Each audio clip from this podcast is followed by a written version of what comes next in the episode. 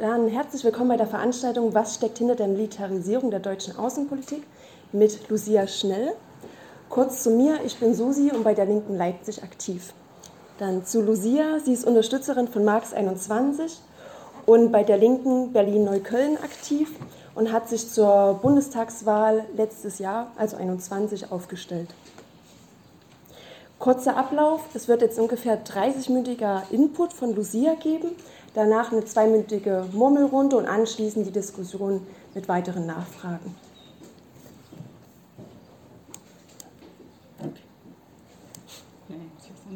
Ja. Ja, hallo, hört ihr mich? Hm, noch nicht ganz.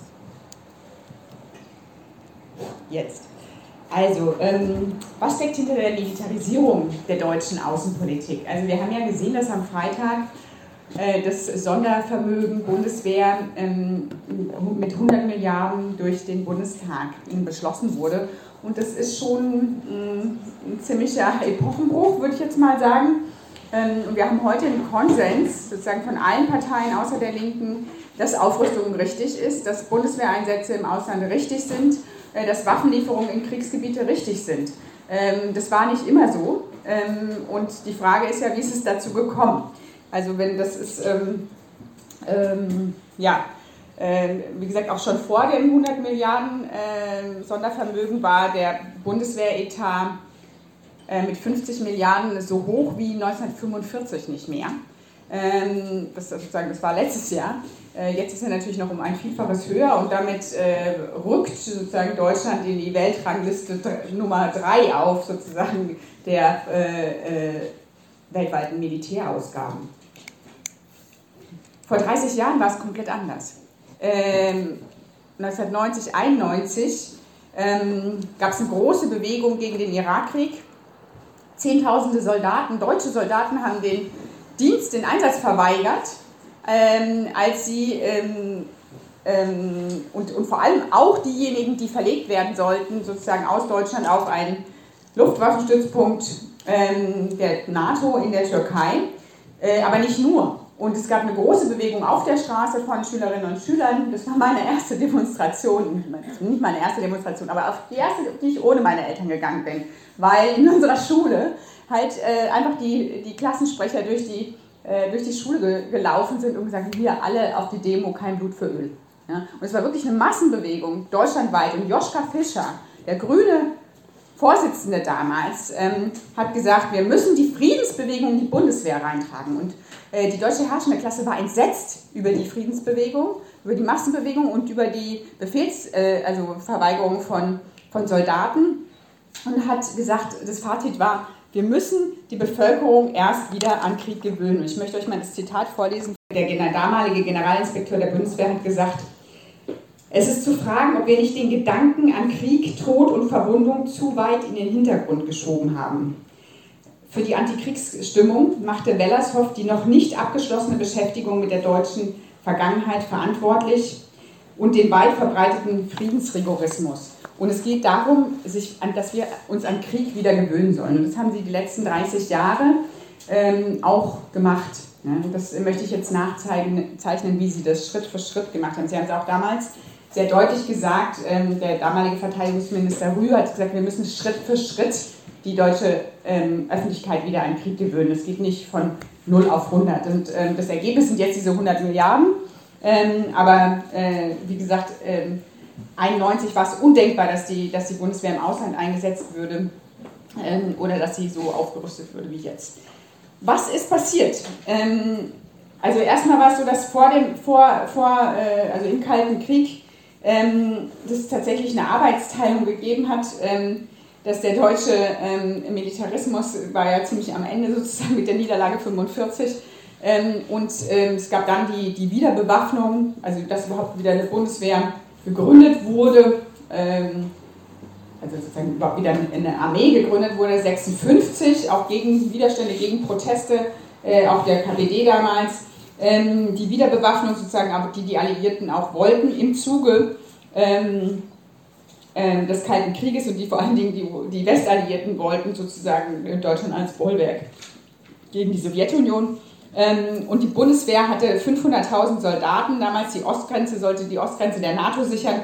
Ähm, und die Arbeitsteilung war sozusagen, dafür halten die USA Deutschland unterm Raketenschild. Und es war eine Art Huckepack-Imperialismus, wo die wirtschaftlichen und politischen Interessen äh, durch die Westbindung an die NATO gesichert wurden. Und das Grundgesetz hat aber tatsächlich von 1949 einen Angriffskrieg äh, explizit ausgeschlossen und unterbunden, verboten. Ja? Ähm, es gab zwar in der Zeit des Kalten Krieges auch viele Konflikte und wirtschaftliche Spannungen und unterschiedliche Interessen zwischen der Bundesrepublik Deutschland und den USA, aber die wirtschaftlichen Differenzen wurden ähm, äh, sozusagen von der militärischen Zusammenarbeit überlagert und konnten, äh, wurden überdeckt.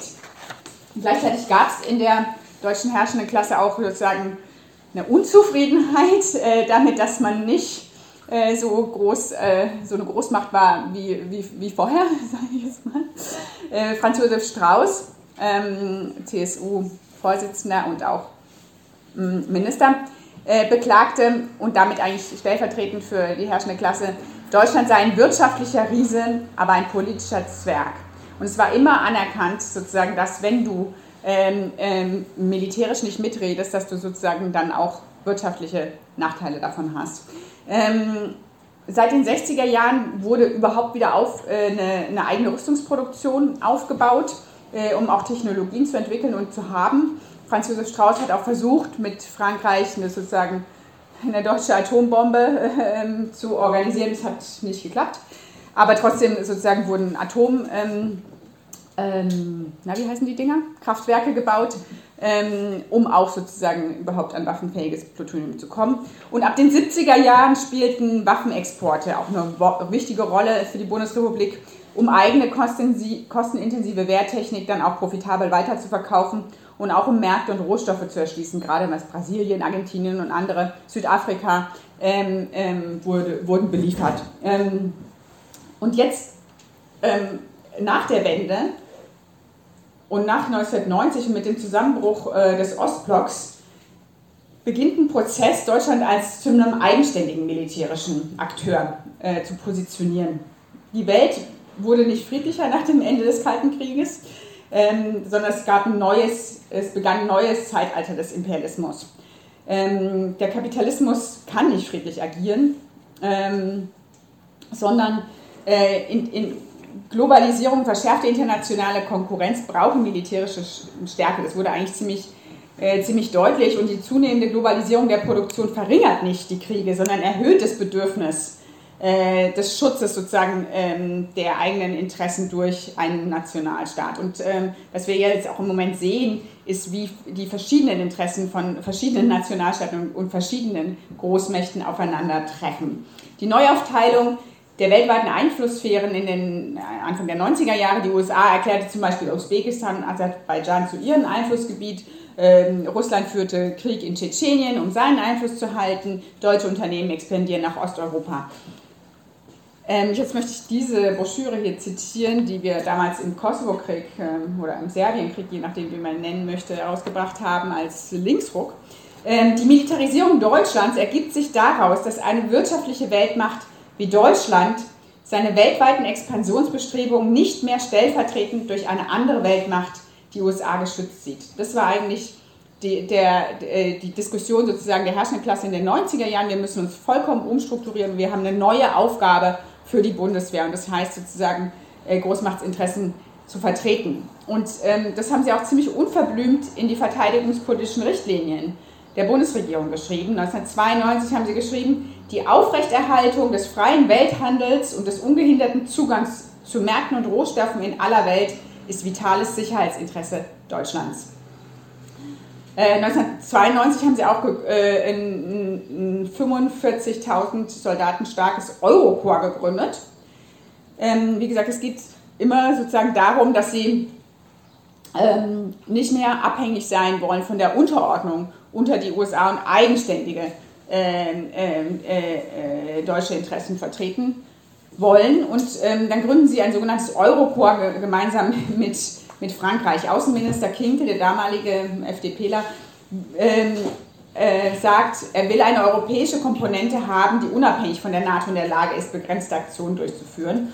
Und ähm, die USA haben das damals auch schon kritisiert. Und es ist immer so ein Spannungsverhältnis sozusagen, wie viel ähm, gemeinsam mit der NATO und wie viel äh, eigenständige europäische Interessen oder äh, deutsch-französische Interessen oder deutsche Interessen oder wie auch immer. Ne? Das ist ähm, sehr äh, fluide.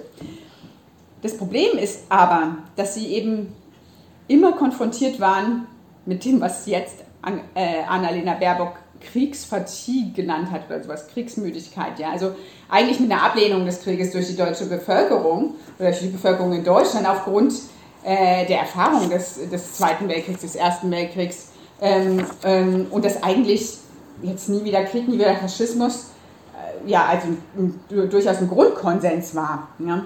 Und ähm, kollektives Gedächtnis. Und das stellt ein Problem für die deutsche herrschende Klasse dar und für die Aufrüstung. Und deswegen haben sie immer äh, zurückgegriffen auf Lügen, sage ich jetzt mal, um jeden, jeden einzelnen äh, Bundeswehreinsatz zu begründen, äh, jeder einzelne Aufrüstungsschritt immer Menschenrechte, ganz groß, deswegen haben wir das auch Menschenrechtsimperialismus genannt. Ähm, also äh, ein Beispiel ist, ähm, ja, das erzähle ich gleich, ähm, Faschismus, äh, ganz wichtig, auch jetzt heute, ne? Äh, äh, Annalena Baerbock sagt, Russland führt einen Vernichtungsfeldzug, ja, um sozusagen das, die, die, Analogie zum Faschismus herzustellen, oder Putin ist Hitler und so weiter. und Frauenrechte ja, auch ganz modern. Ja. Ähm, das sind die dann die Begründungen für, für Beteiligung an Kriege, um die öffentliche Meinung ähm, herzustellen. Ja. Und da helfen viele deutsche Medien auch kräftig, tatkräftig mit. Ähm, das Bundes, also 90, 91 wurde davon ausgegangen unter der Regierung Kohl, ähm, dass das Grundgesetz einen ähm, out of area nennt ihr das, also außerhalb der NATO-Staaten einen Einsatz nicht erlaubt. Ja? Ähm, und ähm, das Bundesverfassungs, also die SPD klagt gegen den Somalia-Einsatz 93. Äh, die CDU sagt, die Hungernden in Somalia können doch nicht auf das deutsche Bundesverfassungsgericht warten. Ja? Also sozusagen, wenn man sich das heute, wenn man sich das heute anhört, ja, also Hunger in Somalia gibt es immer noch. Das Bundesverfassungsgericht hat beurteilt, dass die Bundeswehr äh, dahin darf und was weiß ich. Ja, also der, der, das war so, der Hunger, äh, also diese Krokodilstränen, die die CDU da vergossen hat über die Hunger in Somalia, die könnten sich mal heute wieder hinter, hinter die Ohren schreiben. Ja, ähm, sozusagen, wo, wo Hunger äh, sich viel weiter ausgedehnt hat. Ähm, das Bundesverfassungsgericht urteilt ähm, im, auch im Interesse der SPD, nämlich dass ähm, dass es, nur, dass es möglich ist. Gar kein Problem mit dem Grundgesetz. Wir können überall hin. Bundeswehr kann überall hin. Und danach schwenken die Führungen von SPD und Grünen ganz offen auf die Einsatzpolitik ein. Ähm, Fischer äh, spricht ähm, 1995 vom Faschismus auf dem Balkan, vom serbischen in dem Fall, um für die militärische Unterstützung Kroatiens und Bosniens zu werben. Und seitdem ist eigentlich der Faschismus sozusagen der, der dauernde, die dauernde Begründung für jeden Kriegseinsatz. Also das ist, äh, es ist so, es ist so absurd, weil es eigentlich äh, sozusagen die Ablehnung des, der Antifaschismus, die Ablehnung des Krieges und von Faschismus sozusagen umgekehrt wird in Zustimmung ähm, ähm, zum, zum Krieg. Ähm, Im Kosovo-Krieg 1999 es war ein absoluter Durchbruch für die herrschende Klasse in Deutschland. Ne? Also da haben sie zehn Jahre darauf hingearbeitet oder fast zehn Jahre auf den ersten richtigen großen Einsatz äh, bei Somalia und so. Das waren alles kleine Bosnien, das waren kleinere Sachen, waren auch wichtig, weil, wie gesagt, Salami-Taktik war, äh, war, war die, die Idee. Und ähm, das war die rot-grüne Regierung, die das gemacht hat, frisch gewählt war, äh, die Schröder-Fischer-Regierung. Und ähm, sie haben gesagt, wir müssen den Faschismus verhindern und den Völkermord an den Kosovo-Albanern verhindern. Und sie haben die Unterdrückung der Kosovo-Albaner, die real war, wenn auch kein Völkermord war, äh, als Vorwand genommen ähm, und ähm, massiv über den anstehenden Völkermord gelogen, ähm, wie später herauskam. Es gibt eine sehr schöne Dokumentation des WDR. Ähm, ähm, es begann mit einer Lüge über den sogenannten Hufeisenplan, den es nicht gegeben hat, den Sharping, damals Verteidigungsminister, erfunden hat und so weiter und so fort. Also nicht er persönlich, aber sein Ministerium, seine Berater oder wie auch immer. Ähm, aber er hat es äh, erzählt. Ähm, und dann, später kam das raus, dass es eine Lüge war, aber der Krieg war ja geführt. Ja, und jetzt interessiert es eigentlich keinen mehr. Ähm, und der serbische Präsident Milosevic war angeblich der neue Hitler, der nur durch militärische Gewalt gestoppt werden könne.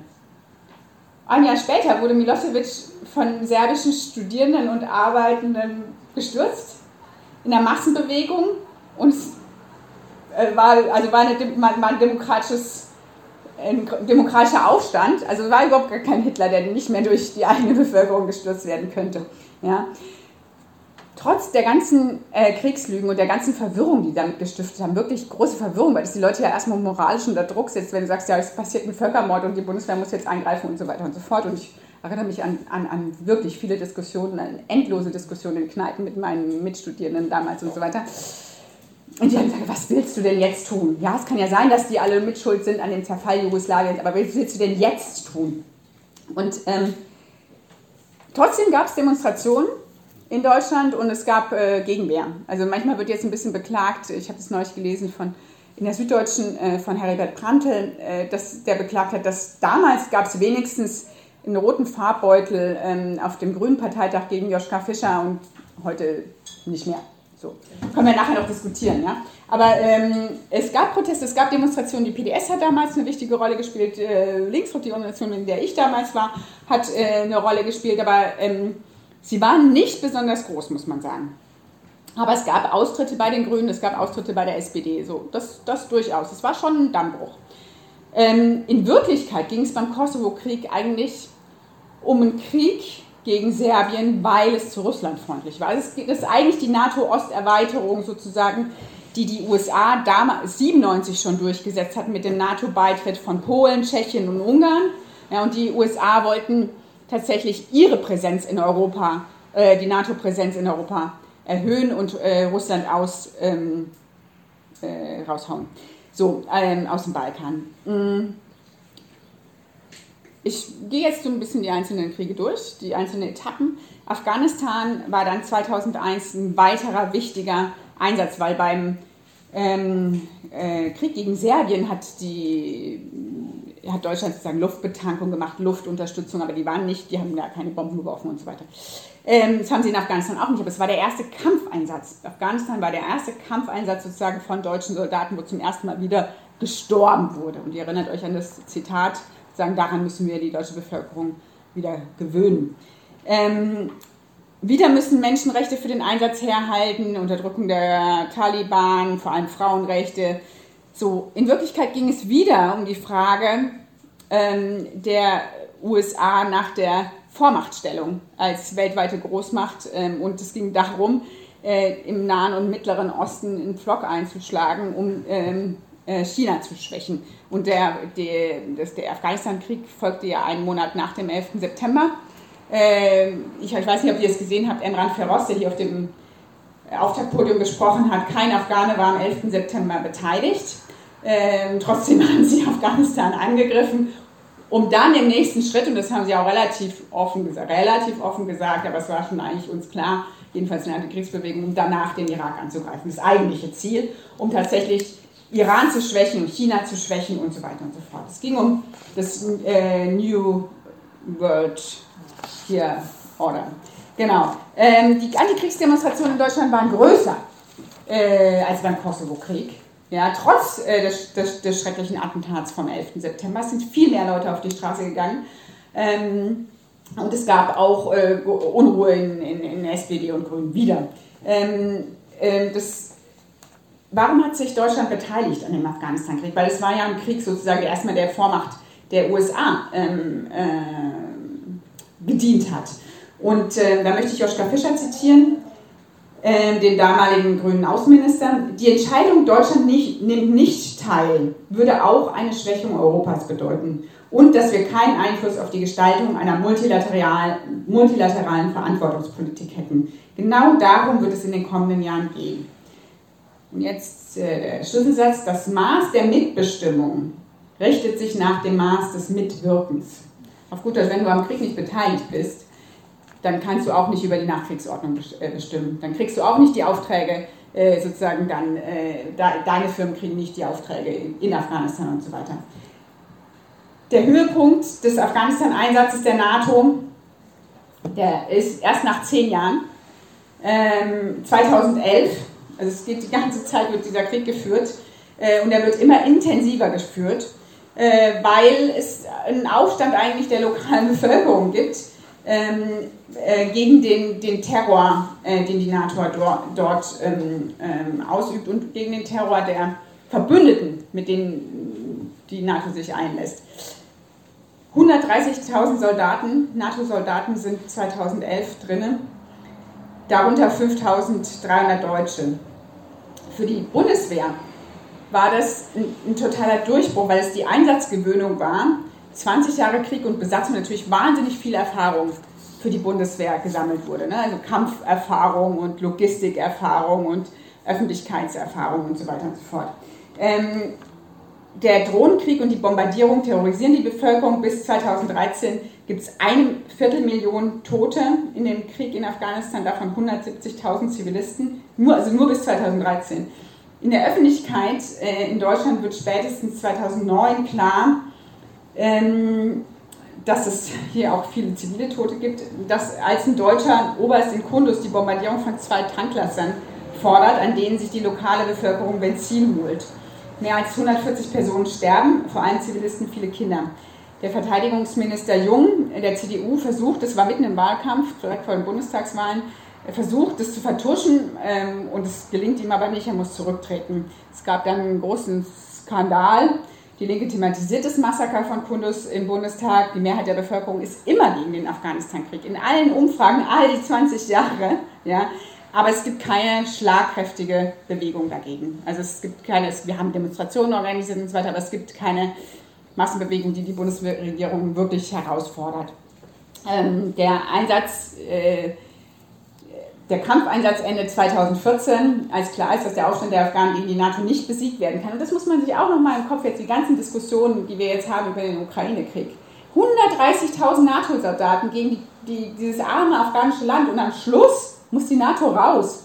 Ja, also die NATO wurde besiegt von armen Bauern, muss man sagen. Ja, mit schlechten Waffen auch dazu, oder weiß ich nicht, wie gut die waren. Aber ähm, jedenfalls soll es dann, wird es umgewandelt in eine Ausbildungsmission. Also nicht mehr wir, wir kämpfen als NATO-Soldaten, aber es hat in vielen Ländern, ich weiß nicht, ob Menschen aus anderen Ländern hier sind, dazu geführt, dass es so große Proteste gab, anders als in Deutschland, dass die abgezogen sind. Die Niederlande sind zum Beispiel abgezogen, die Spanier sind abgezogen aus Afghanistan aufgrund äh, der Proteste in ihren eigenen Heimatländern, aufgrund auch von Regierungskrise, die, das, die der Afghanistan-Einsatz ausgelöst hat.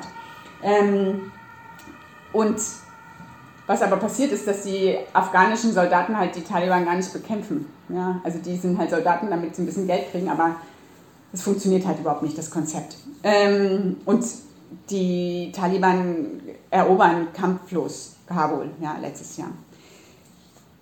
Jetzt komme ich zum Irakkrieg. Das ist nochmal interessant, weil der Irakkrieg, anders als beim Afghanistan-Krieg 2003, entscheiden sich SPD und Grüne nicht für die Kriegsbeteiligung am Irakkrieg. Und die Frage ist ja, warum? Und es gibt uns nochmal hm, Argumente für heute. Also es, erstmal war der innenpolitische Druck, sich an diesem Krieg zu beteiligen, der Preis wäre sehr, sehr, sehr hoch gewesen. Äh, es gab eine große Demonstration gegen den Besuch des US-Präsidenten Bush hm, im Vorfeld des Irakkriegs, ein Jahr vorher. 100.000 in Berlin. Ähm, wir waren Teil Teil dieser Demonstration, aktiver Teil der Demonstration. Und Schröder entscheidet sich dann 2002 für ein Nein im Wahlkampf, äh, für ein Nein zu diesem Krieg. Also, äh, ähm, und sein Gegenkandidat der Union, Edmund Stoiber, ist dafür. Die Union ist insgesamt dafür. Sagt, so wie Joschka Fischer vorher auch, wer, wer nicht mitmacht im Krieg, stimmt auch nicht mit hinterher. Also wir wollen schon dabei sein. Ne? So, sie sagen das nicht so offen, aber das ist die Haltung. Und es reflektiert auch eine, einen Teil der herrschenden Klasse in Deutschland. Der andere Teil ähm, äh, sieht, also Rot-Grün sieht das als zu hohen Preis. Und ähm, ich meine, im, im 2003 im Februar, sie werden eigentlich bestätigt, äh, Schröder und Fischer, ähm, 2003 im Februar hatten eine halbe Million Menschen äh, auf der Demonstration äh, Demo, ähm, in Berlin demonstriert gegen den Krieg, aber Millionen weltweit. Und die New York Times sagt immer, es gibt nur noch zwei Großmächte auf der Welt. Das eine ist die USA und das andere ist die weltweite Antikriegsbewegung.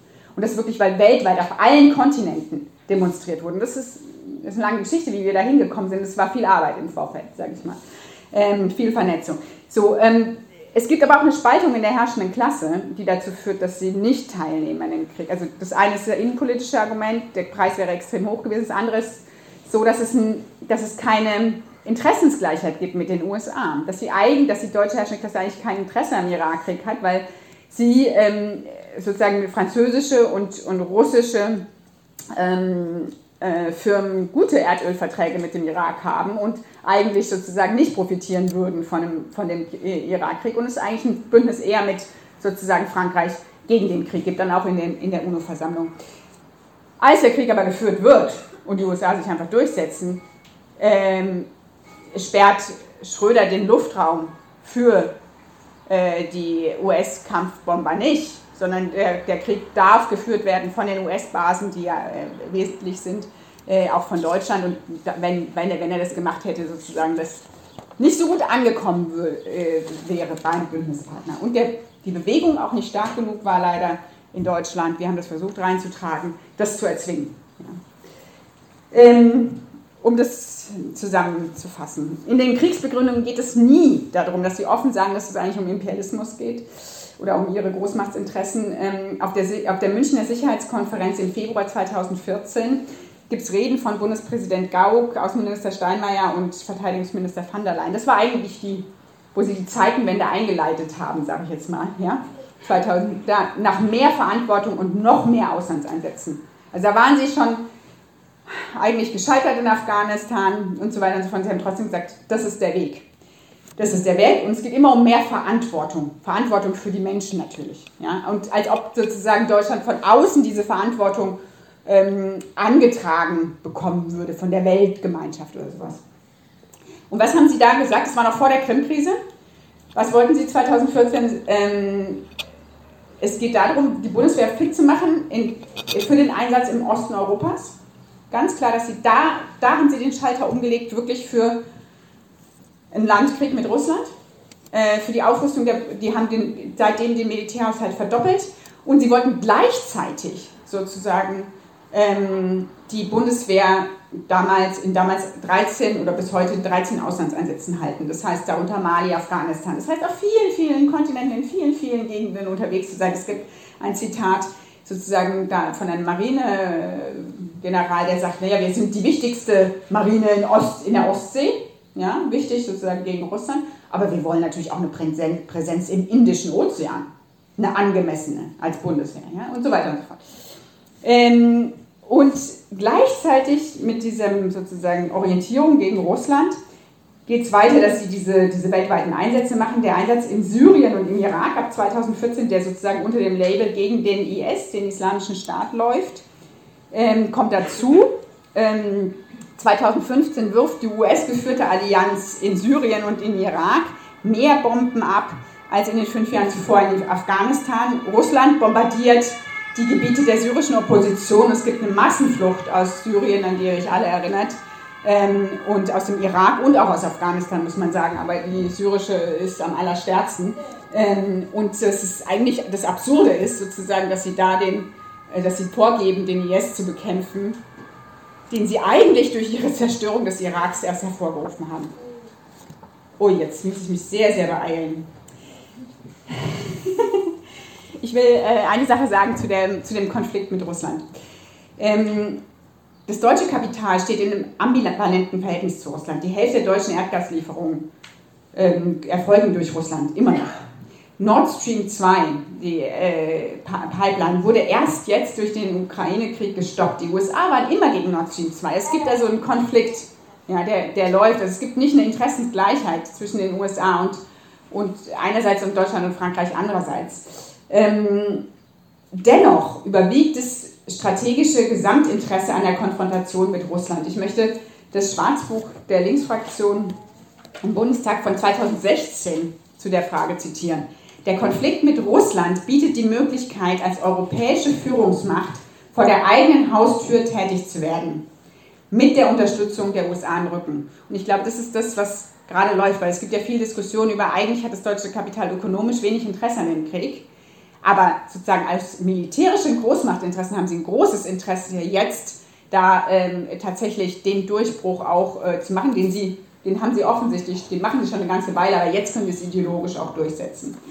Ähm, und das ist, was im Moment passiert, dass die Ampel das durchsetzt, was sie, was sie schon lange wollten und dass sie jetzt ähm, ähm die Aufrüstung auch äh, versuchen ideologisch durchzusetzen, indem sie sagen, dass sie dort sozusagen die Verteidigung der Ukrainerinnen und Ukrainer unterstützen. Es geht im Wesentlichen ihnen überhaupt nicht um die Menschenrechte. Der NATO geht es nie um irgendwelche Menschenrechte, sonst hätten sie nicht äh, Afghanistan bombardiert, sonst würden sie nicht Saudi-Arabien im Jemen unterstützen und so weiter und so fort. Es geht nie darum, sondern es geht immer um, um Großmachtpolitik. Und das müssen wir ähm, entlarven. Das ist, das ist eine manchmal mühsame Arbeit, aber es ist notwendig. Das müssen wir als Linke tun. Die Hälfte der Bevölkerung ist gegen Waffenlieferungen in, äh, an, an, die Ukraine. Das ist eine Chance. Wir haben Infostände gemacht, ich habe es erlebt, das ist gut, das ist gut, das zu diskutieren auf der Straße. Wir haben Unterschriften gesammelt, auch gegen das Sondervermögen der Bundes, äh, der, für die Bundeswehr. Und ich denke, ähm, wir müssen versuchen, auch die sozialen Auswirkungen, die dieser Krieg jetzt, Krieg jetzt hat, weltweit hat, aber auch in Deutschland hat, mit den massiven Preissteigerungen, überall bezahlen die einfachen, die, einfach, die arbeitenden Menschen für diesen Krieg, ob in Russland oder in der Ukraine oder hier wir müssen diese Sachen verbinden, die sozialen Kämpfe mit, den, mit der Opposition gegen Krieg. Kapitalismus und Imperialismus hängen untrennbar zusammen. Ich möchte mal die, die, Antikriegsresolution der Zweiten Internationale von 1912 zitieren, ja, vor dem Ersten Weltkrieg. Es ist die Pflicht der Sozialdemokratie, für dessen rasche Beendigung einzutreten, äh, rasche Beendigung des Krieges, und mit allen Kräften dahin zu streben, die durch den Krieg herbeigeführte wirtschaftliche und politische Krise, die wir jetzt wieder sehen, zur Aufrüttelung des Volkes auszunutzen und dadurch die Beseitigung der kapitalistischen Klassengesellschaft zu beschleunigen. Also auf den Sturz des Kapitalismus hinzuarbeiten. Ja, der Kapitalismus ist die Ursache sozusagen für, den, äh, für die militärische Konkurrenz. Die kapitalistische Konkurrenz steckt um in die militärische und deswegen ist es auch wichtig, die, den Kapitalismus als Wurzel des Krieges äh, zu beseitigen. Das sagt Rosa Luxemburg äh, etwas anders, als ich das jetzt sage. Ich möchte es mal vorlesen. Militarismus ist ein Kind des Kapitalismus. Er kann nur zusammen mit ihm überwunden werden. Wer Weltfrieden will, muss auch den Sozialismus wollen.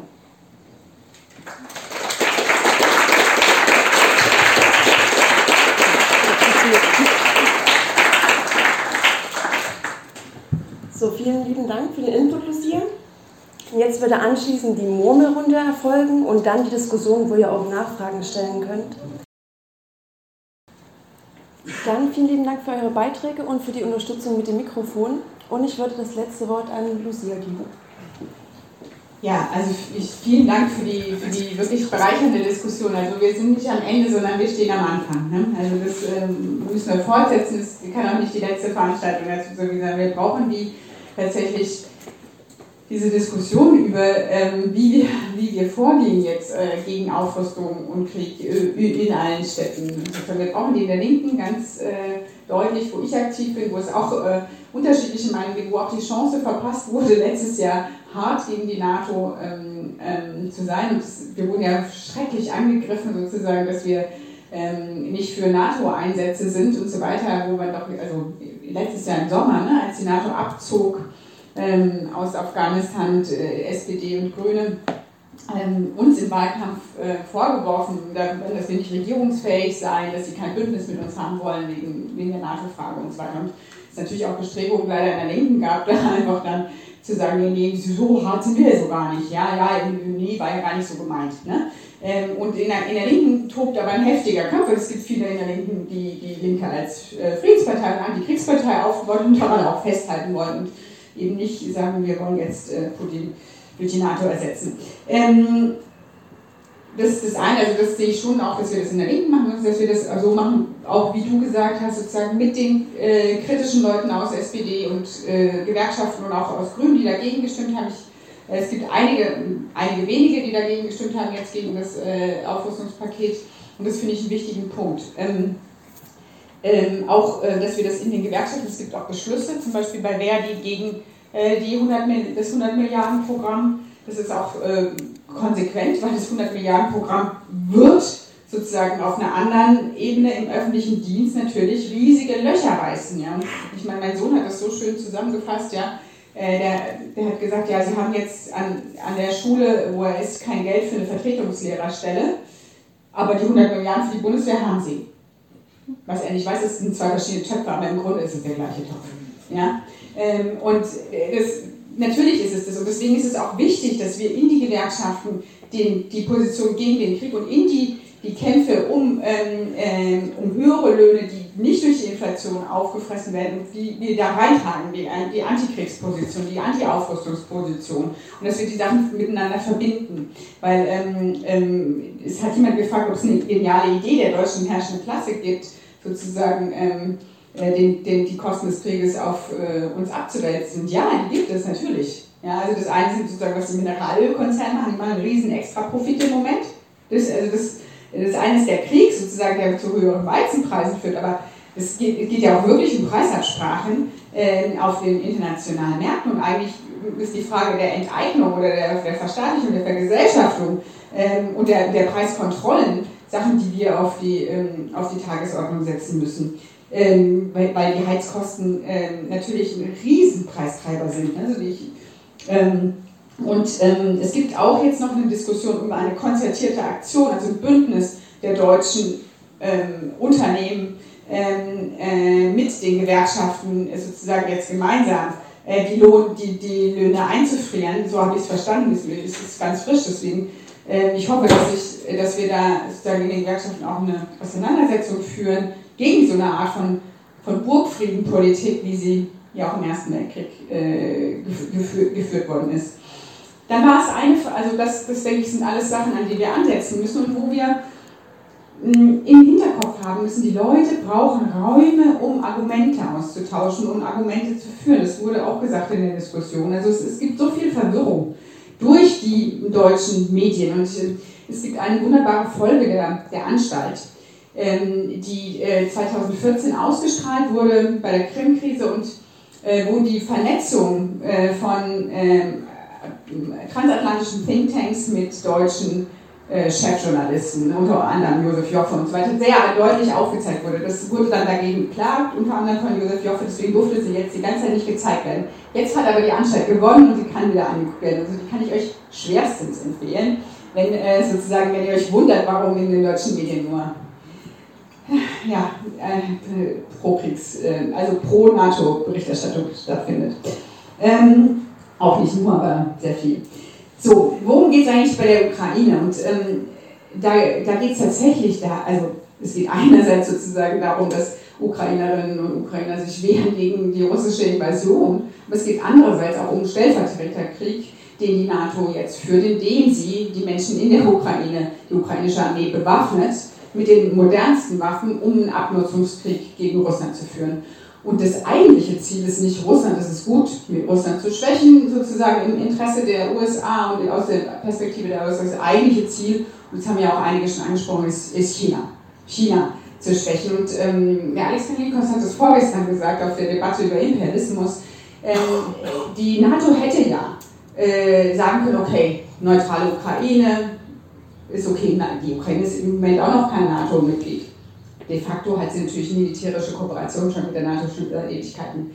Ah, also nicht seit Ewigkeiten, aber seit 2014 ähm, auf jeden Fall. Und ähm, Biden wollte diese Konzession, das hat Kalinikas gesagt, nicht machen, um keine Schwäche zu zeigen gegenüber China, was droht, Taiwan einzunehmen. Ne? Also dass es eigentlich auch um eine Frage geht, wohin äh, kommt eigentlich Taiwan. Und deswegen hat ja Biden jetzt nochmal gesagt, er wird Taiwan militärisch beistehen und China hat gesagt, Taiwan gehört zu China und so weiter.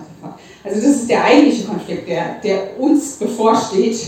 Und ähm, das ist, also wir brauchen einen langen Atem, wir müssen ähm, tatsächlich dieses imperialistische System stürzen. Dankbar bin ich auch nochmal für die Beiträge dazu, was, was Imperialismus ist, äh, sozusagen die, den, um, den Umschlagen von kapitalistischen Konkurrenz, also der Konkurrenz zwischen kapitalistischen Staaten, wirtschaftliche Konkurrenz in militärische, das wird hier nochmal sehr gut historisch beschrieben in dem Buch, wo es sozusagen um die erste Phase des Imperialismus geht, äh, die, die, die Zeit des Zeitalter des Kolonialismus und wo dann das Problem besteht, dass irgendwann die Welt einfach die Machtsphären aufgeteilt sind und dann fängt die ganze Sache an. Ja, dann versucht man halt vom anderen ein Stück zu bekommen. Und das in, wir leben wieder in, in einem solchen imperialen Zeitalter. Ähm, so, und dieser Krieg stärkt jetzt unheimlich die USA gegenüber den europäischen Mächten. Ja? Ähm, also Macron hat letztes Jahr, als die NATO aus Afghanistan abziehen musste, gesagt, die NATO ist tot. Also während hier SPD und Grüne uns vorgeworfen haben, wir sind nicht NATO-affin genug als Linke, hat der Macron gesagt, NATO ist tot. Ja? Und natürlich ist es auch die Schwäche des Afghanistan- und des Irakkrieges, also der NATO-Staaten, die sie da erlebt hat, die sie jetzt wieder, also ein geschwächter Imperialist ist ja auch ein aggressiverer, ne? äh, sie jetzt wieder gegen Russland sozusagen diese Schwäche überwinden wollen.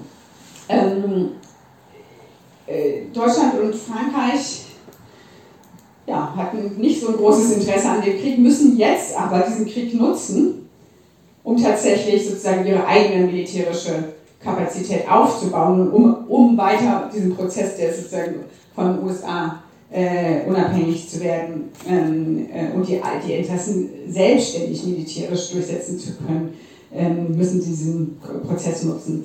Ich denke, ähm, wir können wahnsinnig viel lernen von den Diskussionen, die Sozialisten im Ersten Weltkrieg hatten, überhaupt von der Geschichte des Ersten Weltkriegs, ähm, die der natürlich immer mit auf allen Seiten mit Menschenrechten und mit Gräueltaten der anderen Seite und so weiter und so fort, mit unglaublichen Lügen und Propagandamärchen und mit der Verteidigung, mit Landesverteidigung, auch übrigens mit ähm, der Frage der nationalen Selbstbestimmung und so weiter und so fort geführt wurde. Also die Geschichte wiederholt sich stark, nur die Faschismusdiskussion gibt es da noch nicht. Ähm, aber gleichzeitig können wir auch davon lernen, wie der Erste Weltkrieg beendet wurde. Er wurde nicht beendet durch die Großmächte, wurde nicht beendet durch irgendwelche diplomatische, durch diplomatisches Geschick ähm, und auch nicht durch die militärische Niederlage von einer Macht über die andere. Die, die haben einen riesen Stellungskrieg gemacht und keiner konnte den anderen richtig besiegen. Und die Menschen haben irgendwann die Gewehre umgedreht gegen ihre eigenen herrschenden Klassen. Am Anfang immer gesagt, nee, wir kämpfen nicht mehr. Ähm, also die Russen haben damit angefangen, die russische Bevölkerung hat dann lange gesagt, nee, wir kämpfen nicht mehr. Wir kämpfen jetzt gegen den Zar. Wir beenden den Krieg. Ja, das war die russische Revolution. Ein Jahr später hat dadurch, ja, erstmal hat Deutschland davon profitiert, hat sich die ganze Ukraine einverleibt darüber. Ja, weil die Russen gesagt haben, wir können es mehr, wir müssen einen Friedensvertrag machen. Nein, die Deutschen ja, wir wollen die ganze Ukraine haben. Ein Jahr später gab es dann die, äh, die Meuterei der Matrosen in Kiel. Die Menschen haben in, in Deutschland, die Soldaten sind in Deutschland auf die Straße gegangen, haben die Gewehre umgedreht, haben ihre Offiziere und so weiter. Und ich denke, das ist das Zeitalter des Imperialismus, das ist auch das Zeitalter der Revolution. Das dürfen wir nicht vergessen, wenn wir jetzt die Antikriegsbewegung aufbauen. Es wird mühsam sein, es wird nicht so einfach sein wie beim Irakkrieg, weil diesmal Russland, ich komme zum Schluss, weil diesmal Russland der Aggressor ist und es nicht ein ähm, ähm, ein sozusagen Bündnispartner Deutschlands, der Aggressor ist. Und dass es erstmal so aussieht, als ob Deutschland auf der guten Seite ist. Aber es gibt eben in diesem Krieg keine gute Seite. Das ist der Punkt. Russland, Putin ist nicht die Alternative zur NATO und die NATO ist nicht die Alternative zu Putin. Es ist ihnen beide, scheißegal, beide haben Großmachtinteressen, beide benutzen den Kampf gegen den Faschismus als äh, sozusagen, um ihre Bevölkerung hinter sich zu scharren. Putin sagt, es gibt äh, Faschismus in, in, in, in der Ukraine, den wir ausmerzen müssen und ähm, und äh, in der deutschen Herrschenklasse wird diskutiert, dass, dass Putin der Faschist ist. Ja? Und ähm, so kommen wir nicht weiter. ja? Wir dürfen uns da nicht auf eine Seite stellen, sondern wir müssen geduldig äh, die Argumente sammeln. Wir machen das als Marx 21. Wir versuchen viele Artikel zu publizieren äh, zu den Fragen. Wir müssen Seminare organisieren, müssen Veranstaltungen organisieren vor Ort. Ähm, und tatsächlich, und wir müssen uns vernetzen, auch international, wie es angeht. Äh, wir müssen wieder dahin kommen, sozusagen, auch als ähm, ähm, Bewegung in, in, in Europa sozusagen gegen die NATO ein sichtbares Zeichen zu setzen, auch für die russische und belarussische und, und Kasach, kasachische äh, und ukrainische Friedensbewegung, sozusagen, dass sie sehen, sozusagen gemeinsam können wir äh, da ansetzen, wo die Friedensbewegung auch in den 80er Jahren war, dass sie nämlich gegen die Atombewaffnung äh, hier massiv auf die Straßen gegangen sind. Das darf man auch nicht vergessen, bei vielen älteren Leuten ist es präsent, der die Demonstration im Bonner Hofgarten, wo eine halbe Million, oder ich weiß nicht wie viel es war, damals vielleicht nur 50.000, aber es war ein deutliches Zeichen gegen die äh, Stationierung von Atomraketen in Deutschland. Danke. Ah, Ich will noch was sagen, äh, sagen zu Literatur. Entschuldigung. Ähm, also was ich euch empfehlen kann, ist dieses Schwarzbuch äh, der Linksfraktion. Das tatsächlich umsonst und ähm, beschreibt eben schon, wie der Krieg äh, gegen Russland vorbereitet wurde, aber wie der ganze ähm, Umbau der Bundeswehr stattgefunden hat. Die Broschüre, die ich sehr stark benutzt habe, ist leider vergriffen. Dafür ist aber hier nochmal ein, ein Grundsatzwerk zur Frage des Imperialismus, äh, das im ähm, Irakkrieg geschrieben wurde. Sehr, sehr gut, sehr lesenswert von einem britischen Marxisten. Und äh, das hier ist ähm, noch meine Analyse zur Ukraine äh, ähm, und zur Geschichte der Ukraine, wie sie zwischen Spielball der Imperien äh, wurde äh, im letzten Jahrhundert und in diesem. Und das ist sehr lesenswert äh, für die aktuellen Diskussionen. Das ist unten, ne? Das kann man hier bekommen, bei mir jetzt oder eben unten am Büchertisch die nächsten Tage oder morgen.